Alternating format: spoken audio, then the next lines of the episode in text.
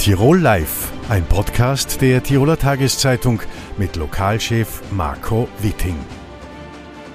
Hallo und herzlich willkommen zu einer weiteren Ausgabe von Tirol Live. Zum Wochenstart haben wir wieder ein volles Programm für Sie und mein erster Gast hat gerade das erste Buch veröffentlicht. Sie hat eine Gründerbibel geschrieben und ist über den Fernpass zu uns gekommen. Hallo, Karina Frei. Hallo, danke für die Einladung. Ich habe es gerade gesagt, das erste Buch, eine Gründerbibel. Äh, was sind denn die Gebote für die Gründer, die in ihrer Bibel drinnen? naja, also für den Anfang vielleicht einmal, die, äh, also der Name lässt ja vermuten, dass sich dieses Buch rein auf Gründer bezieht, aber wir haben hier einen Ratgeber geschrieben, der weit über das Thema Gründen hinausgeht, sondern sich sehr stark ähm, mit dem gesamten Thema Selbstständigkeit beschäftigt und einen ganzheitlichen Blick bietet. Ähm, es gibt sehr viele Bücher, die sich natürlich mit Gründen beschäftigen. Ähm, die sind aber alle immer auf ein Thema spezialisiert, also Finanzierung für Startups oder Digitalisierung und so weiter und so fort. Ähm, mir war es wichtig, dass wir einen Ratgeber schreiben, der nicht nur diese Hard Facts beleuchtet, sondern auch die Soft Skills, die meiner Meinung nach ähm, ganz entscheidend und wichtig sind für Gründer, für Selbstständige, also Stressmanagement, Umgang mit Krisen, wenn wir es ja jetzt die letzten zwei Jahre erlebt haben. Und ähm, aus dem heraus, so diese zehn starren Gebote im Unternehmertum gibt es meiner Meinung nach nicht. Man muss flexibel bleiben, man muss auf den Markt, auf die Umstände äh, schnellstmöglich reagieren können. Und ähm, also wenn es einen Ratschlag geben würde, ähm, den man jetzt am Gründer oder am Selbstständigen mit auf den Rat geben kann, äh, auf den Weg geben kann, dann wäre es wahrscheinlich der, dass man eben ähm, das Unternehmertum ganzheitlich betrachtet gell, und eben so Sachen wie Stressmanagement nicht außer Acht lässt. Mhm. Sie haben es angesprochen, es sind gerade sehr unsichere Zeiten. Würden Sie aktuell irgendwas gründen wollen? Da müsste ihr eigentlich die Gegenfrage stellen, warum eigentlich nicht? Gell? Also die Frage würde ja implizieren, dass es sowas wie die perfekte Zeit zum Gründen gibt. Gell? Das gibt es halt meiner Meinung nach nicht. Also eben gerade in den letzten zwei Jahren hat man gesehen, es gibt keine sicheren Zeiten, es gibt auch keinen vermeintlich sicheren Job. Und ähm, von daher, ja natürlich, also wenn man, wenn man die Lust drauf verspürt, sich, äh, sich selbstständig zu machen und, und was zu gründen und eine Idee hat, dann bitte startet, legt's los. Ähm, es braucht die Welt. Sie haben das Buch bei der Fuck Up Night in Reute vorgestellt. Wie waren denn die ersten Reaktionen auf das Buch? Die waren äh, sehr gut. Ja, also das ist jetzt mein erstes Buch, was ich geschrieben habe und ähm, ich habe da schon so ein bisschen Muffensausen gehabt, gell? Also kann man, kann man gerne zugeben, äh, weil man nie weiß, wie, wie kommt es tatsächlich an. Okay? Aber die Reaktionen waren äh, sehr gut, sehr positiv, eben weil wir so viele verschiedene Themen äh, zusammengefasst haben. Also das Buch ist alphabetisch äh, aufbearbeitet. Das heißt, man kann es entweder in einem durchlesen oder jedes Kapitel für sich. Und ähm, ja, damit kann man immer Rat, äh, Rat äh, suchen, was man gerade braucht für ein spezielles Thema weil ich die Fuck Up Night zuvor angesprochen habe, ähm, Sie haben dort auch über eine Trilogie des Scheiters in Ihrem eigenen Leben gesprochen. Wollen Sie uns darüber ein bisschen was erzählen? Über die Trilogie selber? Ja, ja also das wird jetzt zeitlich sicher nicht den, den, Rahmen sprengen. Also mein Vortrag hat gute 20 Minuten dauert. Ähm, aber ich bin mehrfach in meinem, in meinem Leben gescheitert und ich habe da kein großes Problem damit, äh, drüber zu sprechen. Ich finde es wichtig, weil man aus solchen Erfahrungen eigentlich nur lernen kann, man selber natürlich und auch andere, indem sie sehen, es kann passieren und es gehört dazu. Und äh, ich habe auf der Fuck Night von drei speziellen Ereignissen gesprochen. Das war erstens, ähm, also der erste Teil war mein Scheitern als äh, Schauspielerin und Sprecherin, also in, in, in, dieser Branche. Der zweite war dann das äh, Scheitern im privaten Bereich, wo ich für mich äh, das Gefühl gehabt habe, komme mit dieser Mutterrolle nicht zurecht. Also ich habe eine sechsjährige Tochter, das war am Anfang relativ schwierig für mich, weil ich in diese Mutterrolle nicht so eingefunden habe. Ähm, und das dritte Scheitern war dann in der Corona-Zeit. Ähm, da habe ich eine Videoproduktionsfirma gegründet mit einem Bekannten zusammen und die hat den Maßnahmen nicht standgehalten. Waren die Erfahrungen aus diesem Scheitern, speziell bei der Firma, dann auch die Grundlage für dieses Buch? Absolut. Absolut. Also gerade was diese Videoproduktionsfirma angeht, ähm, am Anfang war es natürlich eine Herausforderung gell, oder schwierig, wenn man jetzt weiß, die Auftragslage schaut für 2020 eigentlich super aus. Wir haben im Sommer 2019 gegründet, gell, also eigentlich Ende 2019. die Auftragslage wäre super gewesen und nachher kommt der erste Lockdown und äh, dann steht das Telefon nicht mehr still und alle Termine, die eigentlich schon eingetütet waren, werden abgesagt oder auf unbestimmte Zeit verschoben. Gell? Natürlich war das schon am Anfang so ein Knackwatschen, wie man bei uns so gern sagt. Ähm, aber ich habe mich relativ schnell erfangen und habe es dann umgestellt, das, das Angebot auf äh, Online-Kurse, auf Online-Schulungen. Also wie kann man jetzt äh, im, ein Zoom-Gespräch, wie muss da die Kamera sein, die Toneinstellung, dass jetzt der Normalbürger, der mit sowas wenig Berührungspunkte zuerst gehabt hat, ähm, dass der da eine gute Präsenz irgendwie entwickelt. Äh, also alles, was mit diesem Scheitern zu tun hat, hat schlussendlich dann dazu geführt, dass auch dieses Buch entstanden ist. Ich bin Funktionärin bei der jungen Wirtschaft und habe dadurch natürlich einen großen Austausch gehabt mit Jungunternehmern und habe gemerkt, so einfach und leicht, wie es jetzt mir gefallen ist, mit der Situation umzugehen, war das bei weitem nicht bei allen. Gell? Also die waren in so einer Schockstarre und haben mich gewusst, wie, wie gehe ich mit sowas um. Haben Sie für, die, für das aktuelle Projekt oder beim Buchschreiben vielleicht auch äh, die Angst gehabt, wieder zu scheitern? Nein. Nein. Wissen Sie warum mit? Ähm, wenn man aus einem Scheitern oder aus einer vermeintlichen Niederlage was lernt, gell, und, und, und daraus einen Weg für sich findet, dann gibt es kein Scheitern. Dann hat man im Prinzip nur eine Erfahrung gemacht und im besten Fall ist es eine Erfahrung, die einen weiterbringt und wachsen lässt. Können Sie konkret formulieren, was Sie daraus gelernt haben aus dem Scheitern in Ihren drei Phasen? Naja, es ist immer weitergegangen. Gell? Also ich habe gelernt, dass ich flexibel auf Umstände reagieren kann. Ich habe gelernt, dass ich ganz äh, ähm, zügig und schnell mein, mein Angebot umstellen oder erweitern kann. Also diese, diese Resilienz, von der ja immer gesprochen wird, oder auch die Stressresistenz, das sind, das sind wichtige Kriterien, die ein Unternehmer braucht. Ähm, wenn man die jetzt hat, dann eben fällt man in so eine Schockstarre ein, in ein Burnout, in eine Depression und ähm, so kann man kein Business weiterführen. Gell? Und das ist sicher äh, ein Lernfaktor aus, aus der Krise. Wenn man Ihre Homepage so anschaut, ähm, findet man durchaus auch spannende Sachen. Sie haben für die Bild äh, den Johnny Depp Amber Heard Prozess analysiert. Mhm. Wie ist es dazu gekommen? Ganz klassisch, ein Redakteur der äh, Bild-TV-Redaktion hat angerufen und hat mich gefragt, ob ich das machen möchte. Ähm, ist daher bedingt, dass ich durch meine Ausbildungen ähm, mich mit Kommunikation, also Körpersprache, Mimik, Gestik, Stimmbildung relativ gut auskenne. In diesem speziellen Fall war es natürlich kein Nachteil, dass ich ausgebildete Schauspielerin bin. Mhm. Habe dadurch also noch einen zusätzlichen Blickwinkel gehabt auf die beiden Hauptakteure und deswegen hat man mir als Kommunikationsexpertin angefragt, das zu analysieren. Wenn Sie da zurückblicken, was, äh, haben Sie sich das dann nochmal selber dann weiter angeschaut? Äh, was ist da übrig geblieben? Was war Ihr Schluss als Expertin aus diesem Prozess? Also ich, es, es, war ein bisschen schwierig. Gell? Also ich habe den kompletten Prozess tatsächlich verfolgt, weil es mich sehr interessiert hat. Ähm, wobei ob man das jetzt Prozess nennen kann, sei es dahingestellt. Gell? Also es war in erster Linie eine große Show, die da beide abgezogen haben, plus ihre Teams.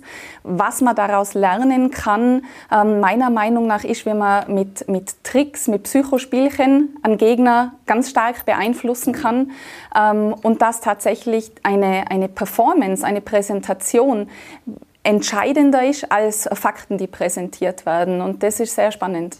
Achten Sie privat dann selber auch auf Körpersprache? Ja, muss ich bedingt. Also jetzt im privaten Umfeld vielleicht nicht so, aber wenn man jetzt natürlich mit Kunden verhandelt oder spricht, gell, ähm, oder natürlich, wenn ich in meinen Workshops und Seminaren von Körpersprache rede, dann kann ich jetzt selber wie der Schluck Wasser in der Kurve da hängen. Gell, muss man natürlich ein Vorbild sein. Könnten das äh, Gründer auch mitnehmen, sozusagen bei Verhandlungen dann auf Körpersprache zu achten? Ja, genau. ja selbstverständlich. Ja, selbstverständlich. Ja. Also Körpersprache ist ein ganz wichtiger Teil. Ähm, also wir kommunizieren ja ständig. Gell? Es gibt ja diesen berühmten Ausspruch, man kann nicht nicht kommunizieren. Und der erste Eindruck entscheidet sich eigentlich schon innerhalb von ein paar Sekunden. Da braucht man gar nicht viel geredet haben. Mhm. Gell? Dann bildet man sich schon, schon einen Eindruck von der, von der Person, der man gegenübersteht. Und man kann mit Körpersprache, mit Mimik, äh, mit Gestik ganz, ganz stark das Gegenüber beeinflussen. Mhm. Sie machen sich auch für Female Empowerment äh, stark, also sozusagen die Stärkung der Selbstbestimmung der Frauen. Warum ist Ihnen das so wichtig? Ja, also im Prinzip liegt es auf der Hand. Gell? Wir haben 2022 in Sachen Gleichberechtigung sind wir also wirklich Baby Steps kommen da voran. Und ähm, solange es solche, solche unsäglichen Entscheidungen gibt, wie jetzt in Amerika die, die Verabschiedung dieses Abtreibungsgesetzes zum Beispiel, wo der Frau das Recht ähm, genommen wird, über ihren eigenen Körper zu entscheiden, ähm, braucht es immer noch Female Empowerment. Oder ganz aktueller äh, Bezug, wenn es so Herrschaften gibt wie den, wie den Toni Innauer, ähm, der meint, Frauen sagen zu müssen, was sie, was sie tun und lassen können. Gell?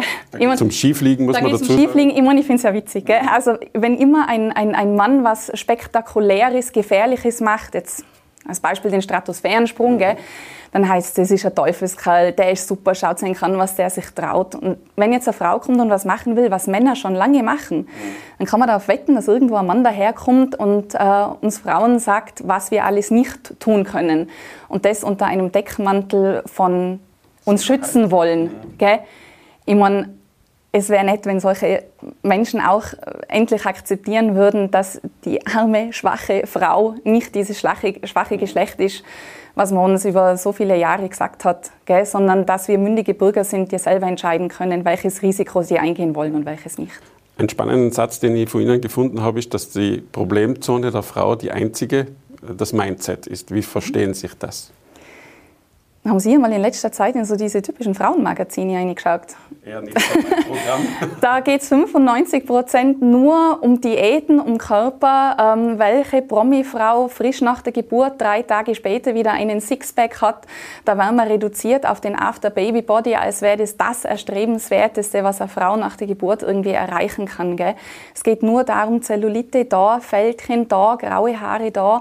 Ähm, laut Gesellschaft sind das die Probleme, mit denen sich eine Frau beschäftigen soll. Gell? Und, ähm, ein Teil der Gesellschaft, muss man dazu sagen. Ja, einem großen Teil. und das ist halt nicht. Gell? Also wenn ich denke, dass es Frauen gibt, die ein Problem damit haben, wenn sie in ein Schaufenster reinschauen und diese typischen äh, äh Schaufensterpuppen sehen. Gell? Ich meine, da hat es Petitionen gegeben, da hat es Proteste gegeben, dass diese Figuren weiblichere Rundungen kriegen sollen. Ich habe ehrlich gesagt noch nie erlebt, dass ein Mann vor dem Schaufenster gestanden ist und einen Tränenausbruch gekriegt hat, weil die Schaufensterpuppe ein Sixpack hat. Gell? Also natürlich hat das was mit Werbeindustrie zu tun, mit äh, dem patriarchalischen Male Gaze, äh, ähm, wo wir einfach geprägt sind. Gell? Aber anfangen dort ist in den Köpfen der Frau und da muss die Veränderung anfangen. Und unser Mindset muss aufhören oder wir müssen uns aufhören zu sagen, dass wir nicht schön genug sind, dass wir nicht stark genug sind und nicht gut genug. Sie verbreiten das auch auf Vorträgen. Ähm, wie kann sich sowas verbessern insgesamt? Braucht es mehr Stimmen, die so etwas propagieren? Ja, also die, äh, die, Frauen sind immer so ein bisschen ängstlich und halten sich gerne zurück. Gell? Und ich kann nur an die Frauen appellieren, dass sie sich was trauen, dass sie, dass sie aufstehen, dass sie ihre Träume verfolgen, dass sie ihre Ziele umsetzen und sich eben nicht von, von so Glaubenssätzen wie ich kann das nicht oder Frauen machen das nicht, dass sie sich von sowas nicht abhalten lassen gell? und ihren, ihren Wünschen und Zielen nachgehen, wie zum Beispiel eben die Frauen, die gerne Skifliegen würden. Oder die ein Unternehmen gründen. Oder die ein Unternehmen gründen wollen, genau. Frau Frei, vielen herzlichen Dank fürs Gespräch. Dankeschön. Bis ins Jahr 2050 soll der Ausstieg aus fossilen Energieträgern im öffentlichen Nahverkehr gelingen. Wie die Weichen jetzt gestellt werden auch wenn dieser Zeitpunkt schon einige Zeit noch hin ist. Ähm, das erklärt uns jetzt der Chef der Innsbrucker Verkehrsbetriebe, Martin Baltes. Herzlich willkommen. Ja, hallo. Dekarbonisierungsstrategie heißt das Ganze. Wenn Sie das hören, warum denken Sie dann als erstens? Ja, als erstes denke ich fürchterlich kompliziert und sperrig und versteht eigentlich keiner. Aber Sie haben es ja schon gesagt, Ausstieg aus fossilen Brennstoffen, also aus dem Diesel in dem Fall, äh, bei den Öffi-Bussen. Ähm, das ist die Aufgabe, der Auftrag und das Ziel. Und äh, da werden wir uns jetzt auf den Weg machen. Das ist eine gesetzliche äh, Aufgabe, eine ja. Herkulesaufgabe, muss man ja. wahrscheinlich sagen, oder? Ja. Ähm, das ist wirklich eine große Aufgabe. Die, die Geschichte ist nicht einfach so, dass man äh, zum Beispiel einen Batteriebus nimmt, stellt den hin und dann fährt er so wie ein Dieselbus. Wäre sehr schön. Ähm, die Situation ist so, dass dafür verschiedene Technologien halt zur Verfügung stehen und die müssen natürlich vorher auf Herz und Nieren geprüft werden unter den spezifischen Bedingungen hier in Innsbruck. Da gibt es kein, äh, ja, keine Lösung von der Stange, sondern wir brauchen da wirklich einen Maßanzug. Ist es überhaupt realistisch, dass dieser Ausstieg bis 2050 äh, gelingt angesichts von ja, noch ungewissen Technologien, entweder bei Wasserstoff oder bei E-Bussen? Also ich sage mal so, es gibt ein Gesetz und das sagt, es ist zu tun. Also mhm. da gibt es einen klaren Auftrag. Also es ist nicht die Frage, ob wir es tun, sondern wirklich nur die Frage, wie wir es tun. Und ähm, was die realistischen Chancen angeht, das auch zu schaffen, ähm, denke ich, versucht die Industrie natürlich einiges zu tun. Also im Wesentlichen stehen im Moment drei Technologien zur Verfügung. Zum einen der Batteriebus, der über Nacht dann am Betriebshof wieder aufgeladen werden kann. Dann haben wir die Wasserstofftechnologie, eine Technologie, wo man sagt, zwar unbegrenzte Reichweite, aber auch mit erheblichen Pferdefüßen, vor allen Dingen sehr energieineffizient.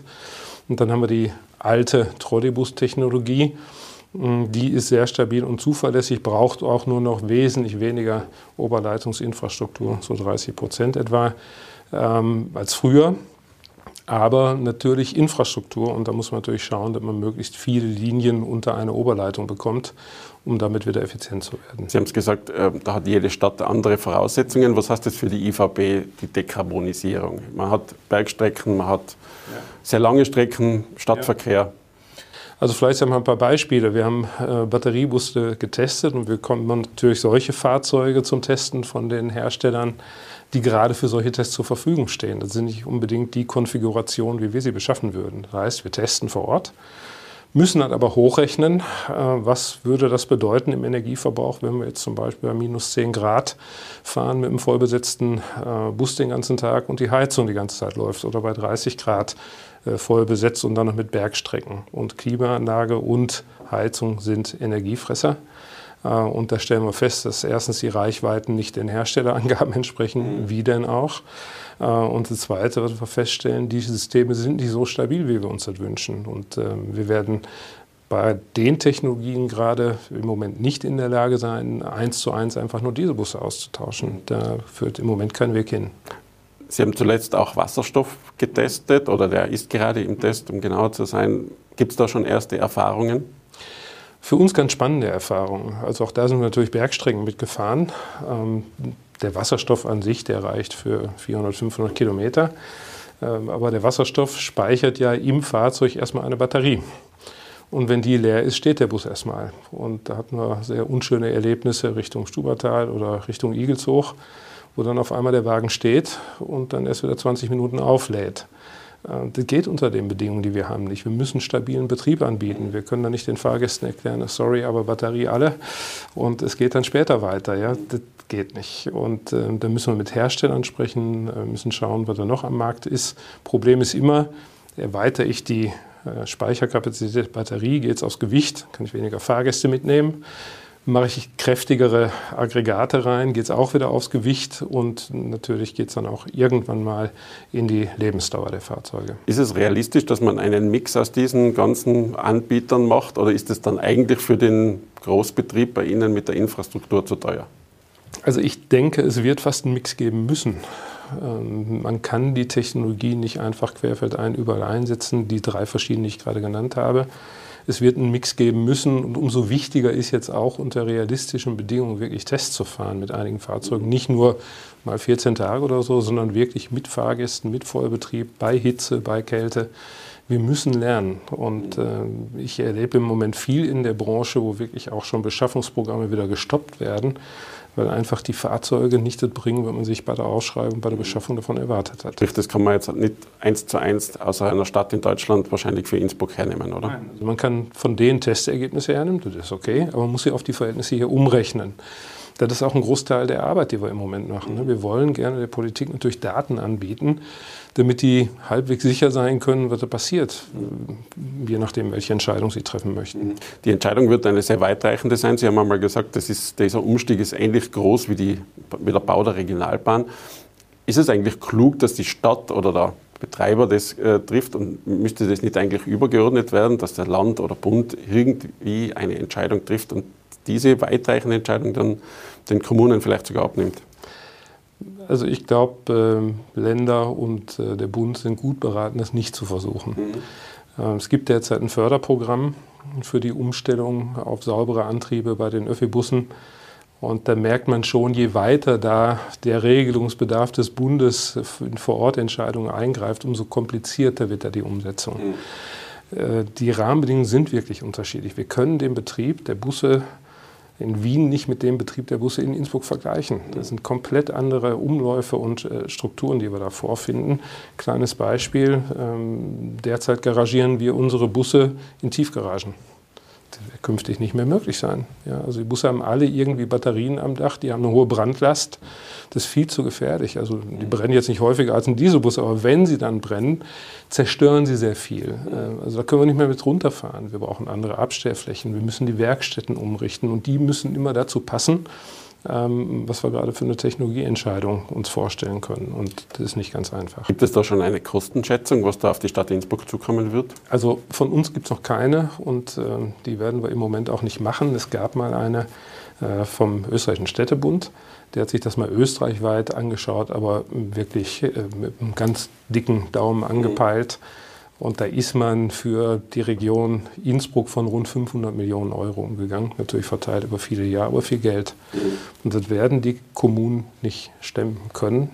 Und wir wären schon alle viel ruhiger, wenn der Bund dort eine Lösung fände, dauerhaft, zuverlässig, stabil diese Umstellungsprozesse tatsächlich auch zuverlässig zu fördern bis das soweit ist, gibt es noch Dieselbusse in Innsbruck. Die neue Anschaffung hat einige politische Turbulenzen ausgelöst. Wie viele neue Dieselbusse schaffen Sie jetzt an? Also ausgeschrieben haben wir seinerzeit 120. Das haben wir gemacht zum Zeitpunkt, wo die Dekarbonisierung gesetzlich noch nicht fertig geregelt war. Hintergrund war, man braucht erstmal einen Zeitraum, um das vorzubereiten, eine Planung, wie ich jetzt gerade beschrieben habe, aber es kann ja auch mal schief gehen. Ähm, und aus diesen 120 Bussen, die wir insgesamt ausgeschrieben haben, müssen wir 38 abnehmen. 16 davon haben wir schon geschafft, 22 stehen noch an. Und ich denke, wenn man jetzt an Bau von Ladeinfrastruktur denkt, Abstellflächen, die man brauchen wird, dann geht das auch noch zwei, drei Jahre, wo noch nicht so der große Wurf passiert, wo nur Entscheidungen getroffen werden, Planungen realisiert werden und so weiter. Wir brauchen also die 22 Busse ganz sicher noch. Und wenn jetzt noch Wünsche dazukommen, irgendwo Leistung auszuweiten, wird man auch noch Busse brauchen. Und ich denke, ganz wichtig ist, wenn irgendwas schief geht, wir brauchen eine Rückfallebene. Wir müssen die Menschen zuverlässig transportieren können. Wir können da nicht sagen, wir haben da jetzt 40 äh, Busse stehen und kommen leider nicht mehr vom Fleck, aber wir haben sie beschafft und erfüllen damit die Norm. Das geht nicht. Also wenn ich das richtig verstehe, ist die Stabilität des Fahrplans die oberste Prämisse ja, von der IFA. Genau. Kommen wir noch zu einem anderen Thema, die Regionalbahn. Da schaut es aktuell aus, dass in der Westachse nicht viel passiert. Wahrscheinlich nur auf den ersten Blick. Aber worum geht da jetzt äh, vorerst einmal nichts weiter? Ja, also ich verrate Sie nicht bei den Kollegen, die daran arbeiten. Na, aber der Eindruck kann natürlich äh, wirklich so sein, da gebe ich Ihnen schon recht. Ähm, in der Westachse geht deshalb derzeit baulich nichts weiter, weil halt ganz, ganz viele Rahmenbedingungen erst zu klären sind. Zum Beispiel die Trasse am Hatterhof kann erst endgültig genau geplant werden, wenn feststeht, wo die Gebäude stehen, die da errichtet werden sollen. Wir müssen zwei neue Brücken bauen, eine über die Autobahn und eine über den Inn. Dann muss der Bahnhof in Völz umgebaut werden. Die ÖBB muss uns sagen, bis wohin sie ihren eigenen Grund braucht, wo wir andocken können. Vorher macht es keinen Sinn, Detailplanung zu erstellen und irgendwelche Planunterlagen einzureichen. Wir gehen im Moment davon aus, dass wir 26, 27 fertig sein können, wenn das jetzt alles so funktioniert, wie wir es abgestimmt haben. Aber es ist wirklich eine sehr heikle Partie noch aufwendiger eigentlich in der Abwicklung, ähm, in der Vorbereitung der Abwicklung, muss man sagen, ähm, als eigentlich die innerstädtischen äh, Streckenabschnitte. Da haben wir sehr, sehr viele Unbekannte dabei. Es klärt sich im Moment das Bild sehr gut. Also da bin ich sehr zufrieden. Aber es wird halt noch Zeit brauchen, bis wir da wirklich bauen und dann noch Betrieb aufnehmen können. Sie haben in, der, in einem Vorgespräch einmal erwähnt, da geht es auch um Millimeter, dass ja. dieser Anschluss eben vom Bahnhof ja. zu der Regionalbahn genauso stattfindet. Das ist so. Also die ÖBB wird oben äh, den Bahnhof behindertengerecht ausbauen wollen. Das heißt, die Bahnsteige werden breiter und dann rückt natürlich das Gleis auch ein bisschen zur Seite rüber so, und dann kommt man sich irgendwo bei den Platzverhältnissen mal ins Gehege. Und da muss man ganz, ganz genau wissen, bis auf wie viel Zentimeter der eine an den anderen ranrücken muss. Letzte Frage. Wir haben steigende Energiekosten, die betreffen natürlich auch den öffentlichen Nahverkehr. Ähm, Diesel wird teurer. Wann müssen Sie mit den Preisen reagieren und werden Sie mit den Preisen reagieren? Also erstmal muss man ja festhalten, in den letzten Jahren die Preise in Österreich, in Tirol und auch in Innsbruck, insbesondere für Stammkunden, deutlich runtergegangen sind. Also braucht nur jemand ein Seniorenticket, U26-Ticket, äh, Klimaticket Österreich, Tirol und so weiter. Ich kann mir nicht vorstellen, dass wegen der Energiepreise äh, da jetzt ein Einschnitt passieren wird, aber ich kann auch keine Entscheidung vorwegnehmen. Weil ich denke, womit man rechnen kann, ist die Wertsicherung so, wie wir in den letzten Jahren auch gekannt haben. Das würde mich nicht überraschen. Äh, aber dass wir energiepreisbezogen äh, einen Anzug bei den Öffi-Preisen haben werden, kann ich mir nicht vorstellen. Sprich eine Preiserhöhung im Rahmen der Inflation, die ja ohnehin momentan sehr hoch ist. Die ist sehr hoch, das ist richtig. Ähm, aber wie alle anderen auch, wird man auch im Öffi-Bereich Preise bezahlen müssen, eben für alles, nicht nur für Strom und Diesel, sondern vor allen Dingen auch für Personal. Äh, und da werden Dinge auch passieren noch in diesem Jahr bei den Kollektivvertragsverhandlungen. Also da kann man nicht sich als Einzelner rausnehmen und sagen, ja, bei mir aber nicht. Also, das wird schwierig werden. Herr Baltes, vielen herzlichen Dank fürs Gespräch. Sehr gerne. Mein letzter Gast hat überhaupt kein Problem, wenn ich ihn jetzt als Haderlump ankündige. Er fiebert seinem letzten Konzert entgegen. Herzlich willkommen, Fitus Amor. Hallo Marco, Christi. Fitus, gibt es einen Countdown im äh, Hause Amor, wo die Zettel abgerissen werden auf das letzte Abschiedskonzert? Ja, es ist schon doch ganz was Emotionales, weil wir 1987 haben wir begonnen, der Peter, der Reinhard und ich. Und äh, lang geplant jetzt eigentlich das Finale. Mittlerweile sind 35 Jahre draus geworden. Ich glaube, eine Bilderbuchkarriere. Wir haben alle Höhen und Tiefen durchgemacht. Und es tut schon weh. Jetzt zum Schluss muss man schon sagen, es ist schon sehr emotional. Mhm. Wie ist die Gefühlslage? Du sagst emotional, ähm, aufgeregt. Ähm, ihr macht das Konzert ja im Zell eigentlich immer äh, am Ende, also, beziehungsweise immer im Sommer. Heuer was ganz Besonderes, nehmen wir mal an, oder? Ja, muss mein ganzes Leben oder unser ganzes Leben, wir waren damals 15 und 16 Jahre alt, kennen eigentlich das Leben ohne Hadelumpen-Dasein überhaupt nicht. Gell? Und jetzt ist schon einmal richtig alles angezündet und die Leute freuen sich alle. Und äh, wenn es jetzt so wirklich dem Ende hingeht, äh, ist das wirklich eine Schnittstelle, die sich von heute auf morgen verändert. Die Lieder werden weiterleben. Aber wir haben jetzt schon ganz schön, äh, äh, wirklich sehr emotional angegriffen. Das ist schon ganz was Besonderes. Eigentlich hätte der Abschied von vor zwei Jahren eigentlich schon stattfinden sollen. Dann kam Corona und ihr habt alles nochmal verschieben müssen. Wie war das jetzt in der Vorbereitung, sage ich jetzt einmal? Habt ihr dann jetzt eigentlich mehr Zeit gehabt, in ein normales Leben zurückzufinden? Oder ist eigentlich der Drang auf die Bühne in der, Zwischenzeit wieder größer geworden? Der ist schon sehr, sehr groß, muss man sagen, weil wir es ja genossen haben immer. Wir haben das ja immer gerne gemacht und das war ja jetzt nicht äh, eine Qual, sondern das war wirklich ein, ein großer Teil unseres Lebens. Und die, diese zwei Jahre Corona, die ganze Branche ist stillgestanden, braucht man nicht drin. Aber wir haben schon 70, 80 Konzerte gehabt zum Finale äh, was wir dann absagen haben müssen und teilweise schon zwei- und dreimal verschoben. Und die haben eigentlich alle jetzt nachholen können. Waren eigentlich alle ausverkauft. Es ist schon eine, Traumsituation gewesen. Wir haben heuer schon 45.000 Kilometer hinter uns, haben wirklich nochmal alles gegeben und es war einfach ein Traum. Du hast mir erzählt, 75 Konzerte in x verschiedenen Ländern. Ähm, ihr seid gut eingespielt sozusagen. Ja, das muss man sagen. Und äh, durch das, dass wir eigentlich keine Coverband sind und eigentlich nur eigene Lieder haben und wie dieses 1, 2, 3.000 Jahre, was mittlerweile hunderte Bands von uns nachspielen, ist schon eine große Ehre auch. Und, und dass wir da Fußstapfen hinterlassen dürfen, ist schon ganz was Besonderes. Du hast uns auch was mitgebracht, das ähm, unser Lebenswerk heißt. Das sind 32. Ja, da steckt viel Herzblut drin, gell?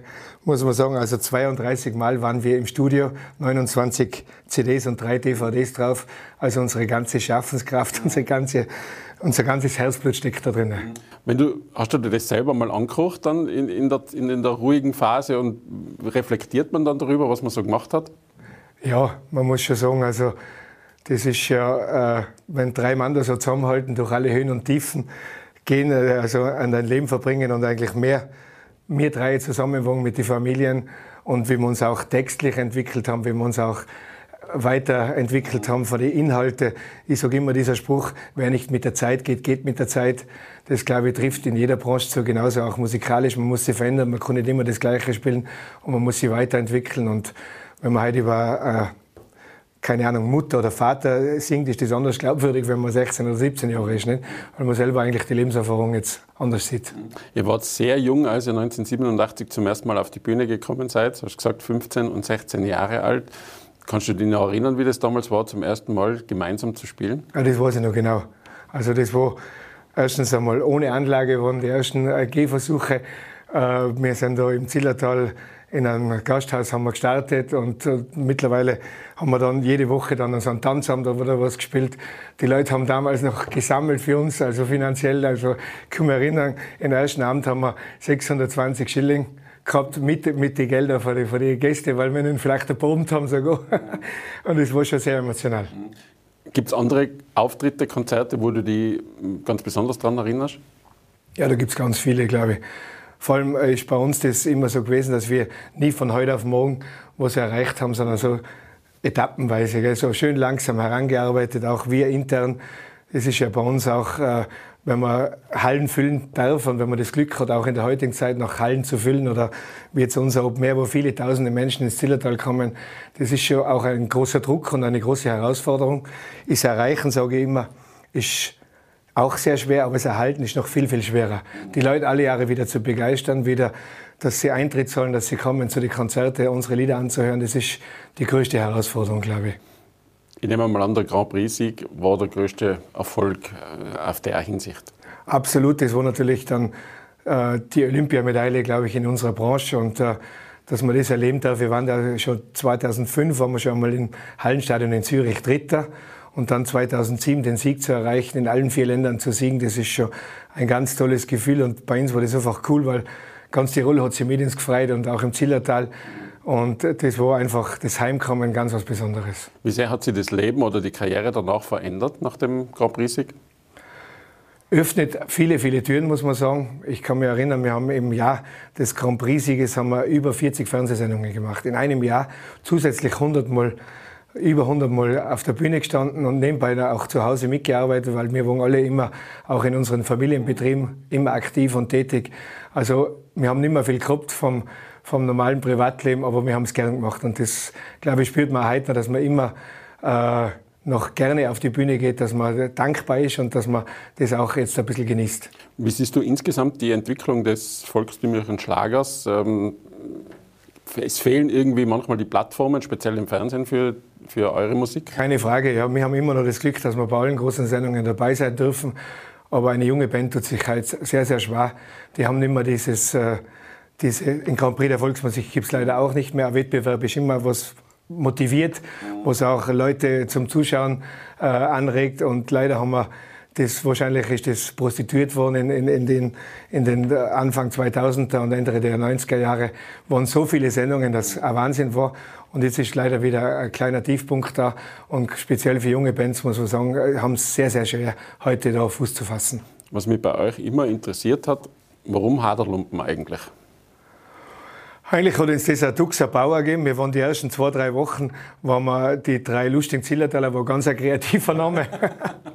und dann hat ein, ein, ein Duxer Bauer zu uns gesagt, ihr seid so richtige Haderlumpen. Und das haben wir dann innerhalb von ein paar Tagen sofort alles geändert. Aber das war dann nicht, äh, der Name ist nicht von ungefähr gekommen? Nein, war nicht von ungefähr, aber wir haben es immer gern gemacht und das war eigentlich schon eine tolle Reise. Es gibt sehr viele Gruppen aus dem Zillertal. Ähm, haben denen die Schürzenjäger damals auch bei eurer Anfangszeit so ein bisschen den Weg geebnet? Ja, keine Frage. Also die Schürzenjäger sind das IQ der volkstümlichen Szene, wo sie auch bereit waren, damals moderne Schritte zu gehen. Und ich glaube, nicht nur das Zillertal, sondern überhaupt die ganze Musikbranche hat äh, durch diesen Weitblick, muss man schon sagen, was die Schürzenegger gehabt haben und diesen Mut auch. Und äh, äh, waren die für uns alle Vorbilder, muss man sagen. Euch zeichnet ein ganz besonderer Sound aus, äh, heißt es immer wieder. Was erwarten die Fans äh, beim Abschlusskonzert am 12. und am 13. August in Zell? Also es wird ein Hexenkessel werden, es werden alt und jung dabei sein. Wie wir selber da reagieren, das kann ich da noch gar nicht sagen, weil es ist für uns auch, da wird sicher die eine oder andere Träne fließen. Das war, oder ist voraussehbar, wenn man da immer diese Lieder dann zum letzten Mal auf der Bühne gibt und wir werden es von der besten Seite zeigen, werden alles geben und werden das nochmal richtig aufsagen und genießen, weil am Ende ist immer das, was man sich merkt und das ist natürlich auch ganz, ganz wichtig. Mit einer guten Note sozusagen enden. Absolut, das war brutal wichtig. Und wir haben, auch wir drei, der Peter, der Rainer und ich, haben das Glück, dass wir als Musikanten begonnen haben und als Freunde von der Bühne gehen dürfen. Das ist auch ganz was Wertvolles. Was macht der Fitus Amo künftig, wenn er nicht mehr 300 Tage im Jahr unterwegs ist?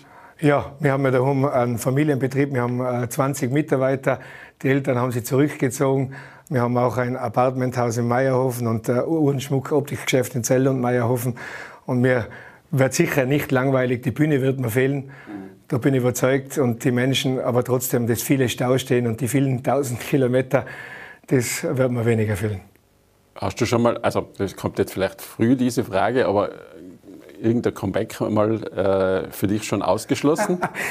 Nein, also ausschließen, glaube ich, tut man gar nichts, weil man nicht weiß, wie sich das Leben entwickelt, glaube ich. Aber in, im Augenblick ist das überhaupt kein Thema. Und wir, glaube ich, müssen auch einmal lernen, wie man mit unserer Freizeit oder wie selber mit meiner Zeit einmal umgehe. Wir waren natürlich immer fremd gesteuert, muss man auch sagen. Gell, wenn man irgendwo einmal einen Urlaub oder irgendwas geplant hat, das war meistens über Monate, teilweise über Jahre oder über Jahre, dass man das vorausplanen hat müssen. Das werden wir sicher jetzt auch genießen, dass man vielleicht da einmal mehr Zeit für sich selber hat. Und ich hoffe, wir können damit umgehen. Für die Fans äh, von euch, die äh, sich jetzt vielleicht noch überlegen, ins Zillertal zu reisen am 12. und 13. August, was steht da am Programm? Gibt es noch Karten? Wie kommt man zu den Karten? Ja, Karten gibt es ganz normal, wird es auch an der Abendkasse gehen. Es wird das Rekord ob mehr aller Zeiten sein. Wir haben die Stehplätze erweitert und äh, es wird, äh, das ganze Zillertal ist eigentlich ausgebucht und es ist eine große Ehre für uns, muss ich sagen.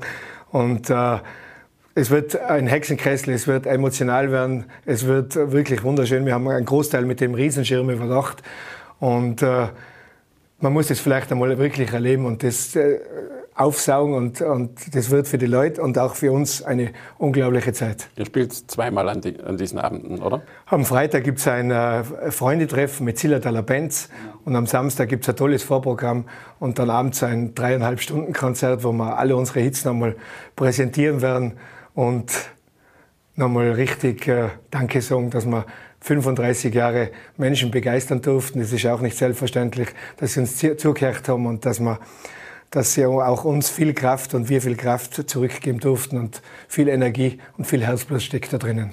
Letzte Frage, weißt du schon, was das letzte Lied sein wird und verratest du es uns? Absolut, das ist auch das letzte Lied von unserer Danke-CD, das ist unser letztes Album und das heißt Vergelt's Gott. Dann sage ich vergelt's Gott Vito Samo für den Besuch bei uns im Studio und alles Gute. Danke für die Einladung und äh, danke, dass wir äh, musizieren durften über 35 Jahre. Wir haben es gern gemacht und es war uns eine ganz große Ehre. Vielen, vielen Dank. Meine Damen und Herren, das war's wieder für heute. Schalten Sie auch beim nächsten Mal wieder ein bei Tirol Live. Bis zum nächsten Mal. Tirol Live, ein Podcast der Tiroler Tageszeitung.